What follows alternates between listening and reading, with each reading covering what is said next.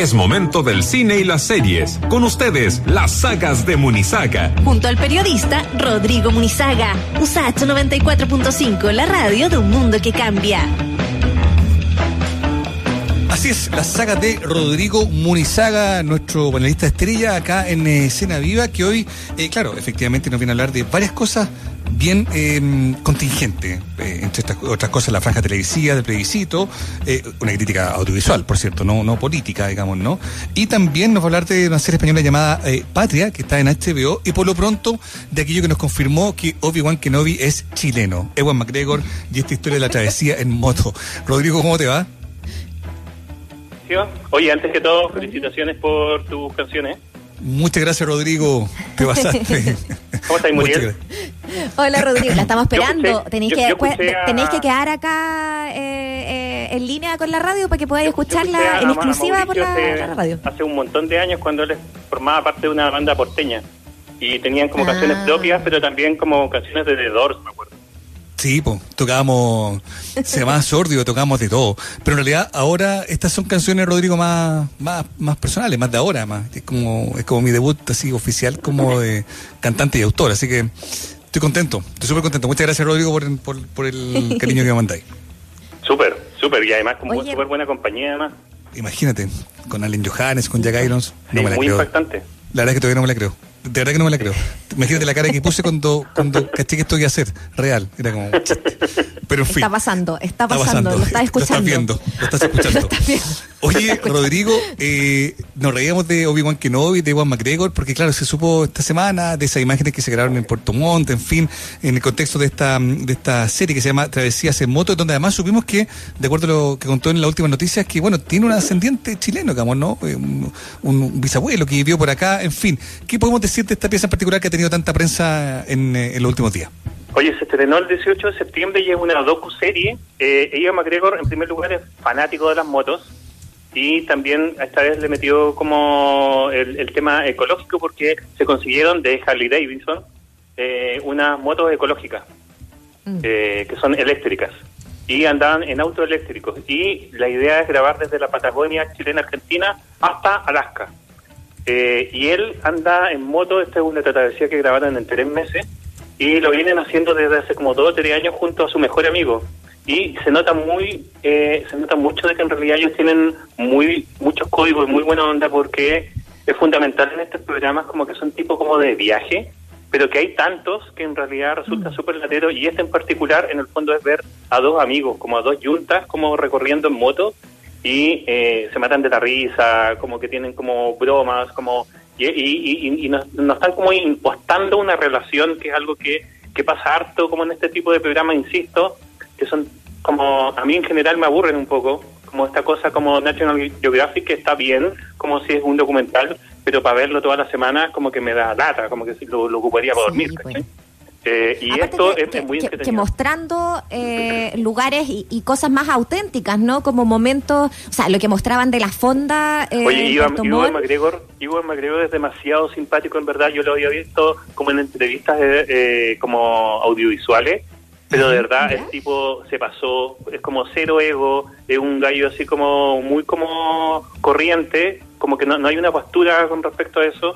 Y, y sí, po, eh, en el cu- capítulo cuarto que se estrenó este viernes, esta esta es una docuserie que se da por Apple TV, el cuarto capítulo parte ellos volviendo de la Patagonia Argentina a Chile y les toca justo el 18 de septiembre y los datean con una fonda y eh, conocen... Eh, él, él ha- hablaba de que comió mucho chimichurri, pero yo creo que se trataba de pebre, porque lo muestran que en la noche está transpirando y con dolor de guata Ay, y así, pero mal. No, mal aparte que le dieron terremoto, ¿no? pero él no tomó, el, el mejor amigo tomó. Él no, No, tomó fue, fue. Charlie Burman el que Qué cosa tomó. más atroz, me van a perdonar, pero qué cosa más atroz el terremoto no lo soporto. No, no, no como alguien puede encontrarle a me gusta. Ah, y, y- y- y- y muestran Ah, al día ni la siguiente... Pati ni el, ni el Pedro te aprueban. Pucha. Al, al- al En día siguiente con el pebre Iwan McGregor está ma- malito la guata. Eh, pero es, es muy chistoso, es muy gracioso. eh, y sí, cuenta en algún momento de que él es escocés y, y cuenta de que el abuelo de su tatarabuelo, y estamos hablando como del año 1800, vino a Chile para ayudar a construir eh, ferrocarril. Y, y, fue en esa circunstancia, en el fondo, en que eh, ese ascendiente se empareja de, de alguien de acá. Y por lo tanto, digamos, Gregor dice, no soy 100% escocés. Claro, eh, claro. No, no, nosotros ya lo nacionalizamos, así que ya, ya, ya es chileno, ya no, hay nada que hacer al respecto. de, los memes que había en el otro día, yo me reía sobre todo de Mike Patton mirando, ese meme que de Juan Gabriel mirando como con envidia. Eh. Qué divertido. Claro, debería contarse Pedro Aznar, Mike Patton y Juan McGregor y armar una, o arrendar algo acá. ¿no? Hacer un teatro mori, ninguno, una cuestión así. ¿Ah? ninguno ha comido pebre y hay una fonda 18 de septiembre. Además, si vieron las sí, imágenes yo me imagino que las vieron, era una fonda fonda, no la llevaron una fonda como de dueños de caballos. A mí eso me gustó. A mí eso me gustó, porque claro, generalmente uno, uno entiende que en este tipo de cosas hay producción detrás y tratan de mostrar, comillas, la mejor imagen país. No digo que esa imagen no sea linda, solo quiero decir que se intenta pensar en una cuestión más cuidada, pero esta cuestión era genuina, era de verdad. A mí eso me gustó. Y, que él dijera que en realidad eh, estaba realmente muy ebrio la gente que estaba, eh, era chistoso. Pero independiente de eso, más allá de si quieren y, le tienen curiosidad pueden ver solo el capítulo cuarto, pero yo recomiendo la docu-serie, está súper entretenida, de verdad, eh, sobre todo porque Iván McGregor eh, y su amigo son súper carismáticos y, y hacen que esto sea muy ágil y parece que, aunque suene un poco cursi, sobre todo en estos tiempos de pandemia en que no podemos viajar, que uno viaje con ellos. Y hay que aclarar, porque había redes sociales que decía, ¿cómo es posible que hayan ido a una fonda el 18 de septiembre en plena pandemia? Esto se grabó el año pasado, obviamente. Señores, pues. Señora, no visual, pues, señora, señores. Es por alegar, ¿no? ¿Y por qué vino Juan Kenobi y no vino el otro? Ya una cuestión como el Mark Hamill, ya cualquier cosa. Oye, Rodrigo, para cerrar con Travesía en moto y pasar a, la, a lo siguiente, eh, los capítulos que ya se han liberado, los que tú ya has visto, además de los carismáticos de los personajes, eh, cumplen ahí con... con eh, se, adentran en, el lugar em, la gente o, también en, por ejemplo, la Patagonia, que, que, que, ha sido como los protagonistas en cuanto a paisaje em, en estos primeros capítulos. En, términos de fotografía es muy alucinante. Eh, bueno, ellos además recorrieron parte de la carretera austral y los dos estaban alucinados que encontraban que era la mejor carretera inhóspita que habían recorrido en todo el mundo. La más bella del mundo. Porque, porque no solamente visualmente, sino que además eh, está constituida como, como que no, es, no, no, tiene pedazos que sea de tierra, como que todo es cemento eh, y, eso, claro, para alguien que está andando en moto, obviamente es súper importante.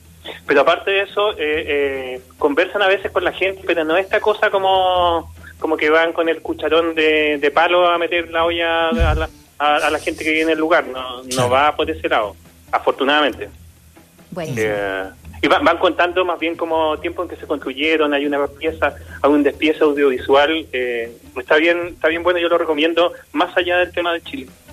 Buenísimo, estupendo.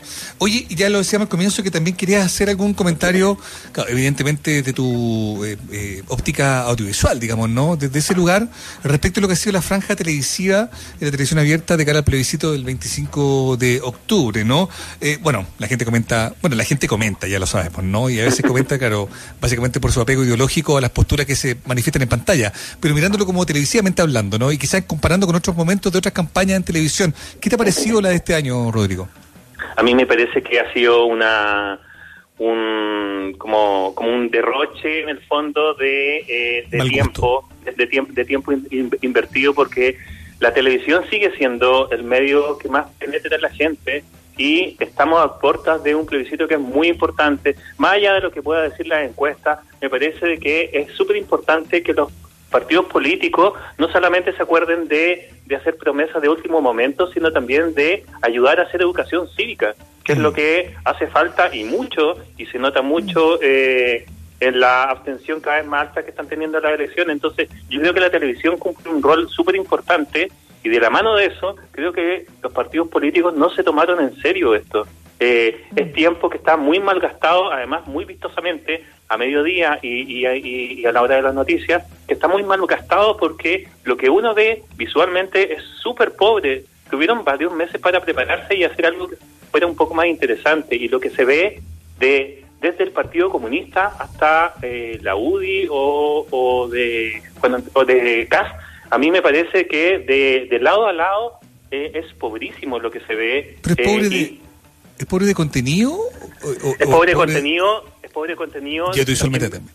También me parece como hay unos jingles, no sé Mauricio si tú lo has visto, pero Sí, como, lo he visto. pero, pero pero todos los jingles y en, en- transversalmente dan, dan harta vergüenza, como que Sí. uno dice a, a mí la impresión que me ha dado es que parecía como la campaña del plebiscito del 88 y Mm. parece que no se hubiese avanzado. Y sí hemos visto mejores campañas. Más allá de candidatos más allá de tendencias políticas me parece que ha- había habido un avance en, en lo que uno quiere comunicar que, que no es esta venta directa que no es decir como si no quieren más pobreza vota por eh, X alternativa me parece que el lenguaje debería ser un poco más complejo y me parece que a la gente la tratan un poco tonta. Eh, Mm. y, y a, y a mí eso como que me parece súper fuerte tomando en cuenta, insisto, el rol de la televisión.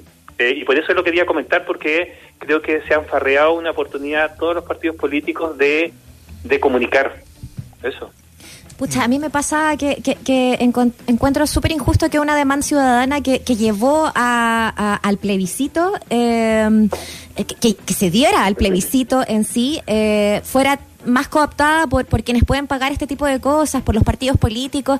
Eh, como que casi que siento que quizás debió haber sido una una campaña de información en torno a lo que significa el acepto o el rechazo o, la convención eh, convención mixta o, o constituyente, más que, que, que quizás una, una franja publicitaria de los partidos para este plebiscito. No sé, eh, como que, quizás lo que decía y tú me hace mucho sentido, Rodrigo, de, de haber sido eh, más quizás mirando hacia a, a- una educación cívica que, que, no sé, a lo que está saliendo ahí de jingles un poco añejos. hay, hay algo como que no, no está funcionando, como que no se está entendiendo, o al contrario, está, está haciendo un eco eh, de lo que quizás quieren que pase, no sé, eh, es como que uno se entra a la duda, Rodrigo, eh, con, lo, que, se y uno- no entiende, por ejemplo, que eh, la oposición eh, no haya ido junta en un solo bloque, donde obviamente no es lo mismo tener 30 segundos para comunicar algo que si hubiesen ido en bloque. Eh, hablo de la oposición porque en el caso de la derecha hay gente que, eh, hay partidos políticos o grupos de partidos políticos que están se dividen entre apruebo y rechazo. En cambio, la oposición está toda por el apruebo y por lo tanto ellos sí pudieron haberse aunado en una sola campaña publicitaria que podría haber Como durado. fue en el 88. Sí, pues totalmente. Y que habría sido algo mucho más formal donde el PPD y PS en sus campañas, en estos spots, sí he visto una cierta, como al menos de intentar explicar por qué la constitución se tiene que ser cambiada de una manera más o menos didáctica. Pero, pero eso es en el tiempo que ellos tienen, que es como un minuto, es bien difícil, poder transmitir además eso en este pegoteo que es como bastante constante. Y por otro lado, eh, por la opción eh, eh, de rechazo, también a mí me ha recordado mucho como la estructura publicitaria que fue de la campaña del sí, donde si en el fondo, si no votas por esta alternativa, como que el país prácticamente va a arder en llamas. Y ese tipo de discurso me parece súper pueril eh, en estos momentos donde la gente, en realidad, más allá del tema de la información, eh, sabe lo que está pasando, sabe lo que ha pasado en el país en los últimos años, tiene conexión eh, como para ver eh, publicidad. La publicidad ya no es tan simple. Entonces, no es tan simple de que un spot pueda decir tienes que aprobar por un Chile mejor o tienes que rechazar porque Chile eh, eh, se va, va a caer a, a pedazos. Me parece Rodrigo- que es- eso, eso ya- eso ya, ya fue, ya fue hace No sé, mucho ¿y no será quizás eso el reflejo de cómo también se ha ido, no sé, po, de- deteriorando el debate político en Chile, digamos, ¿no? Porque hemos vuelto a, a figuras como eh, comunistas, fachos, a un maniqueísmo, digamos, que, que, que, que lo deja todo en blanco y negro.